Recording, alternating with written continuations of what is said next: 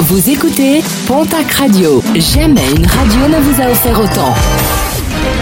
L'information locale à 9h, c'est sur Pontac Radio. Bonjour Jean-Marc Courage Sénac. Et je vous souhaite une très belle matinée. En montagne, les routes d'accès aux stations rouvrent progressivement. Le risque d'avalanche a baissé, mais la prudence doit tout de même rester de mise sur les sommets. Réouverture progressive des stations.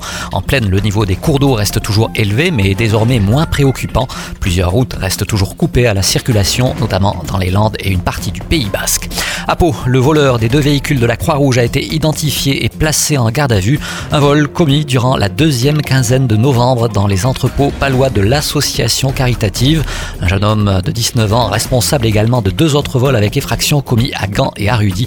Il sera jugé dans le cadre d'une comparution immédiate ce lundi devant le tribunal de Pau. Du rififi sur les rails avec un préavis de grève des aiguilleurs de la SNCF en Nouvelle-Aquitaine aujourd'hui. Le mouvement pourrait perturber le trafic des TGV et des TER. La direction de la SNCF recommande aux usagers de se renseigner sur le site internet de la SNCF pour savoir si leur train est toujours maintenu ou pas.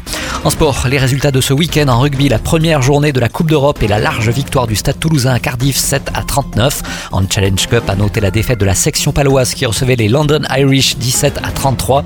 Victoire de Biarritz à Parme 13 à 26. En Pro D2, l'aviron bayonnais l'emporte largement sur Montauban 41 à 24.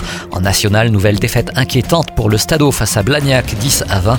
Défaite de peu de Dax à l'Union Cognac-Saint-Jean 10 à 9. En basket, Betclic Elite, une victoire importante pour l'élan Béarnais qui s'impose vaillamment face à l'Asvel 88 à 85. En national masculine 1, l'Union Tarblour de Pyrénées ramène une large victoire de Chaland en Vendée 64 à 83.